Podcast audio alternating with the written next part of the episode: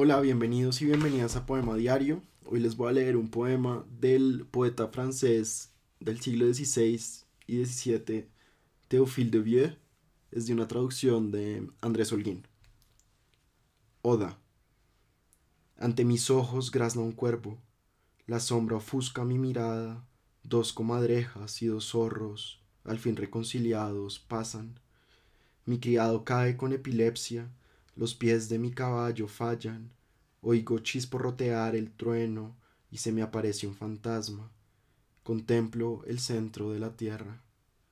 Veo a Caronte que me llama, un río asciende hasta su fuente, sube a un campanario una vaca, brota la sangre de esta roca, un áspid y un oso se aman en lo alto de una vieja torre, la serpiente destroza al águila, de pronto el sol se vuelve negro, dentro del hielo arde la llama, veo la luna que se cae y por el campo un árbol anda.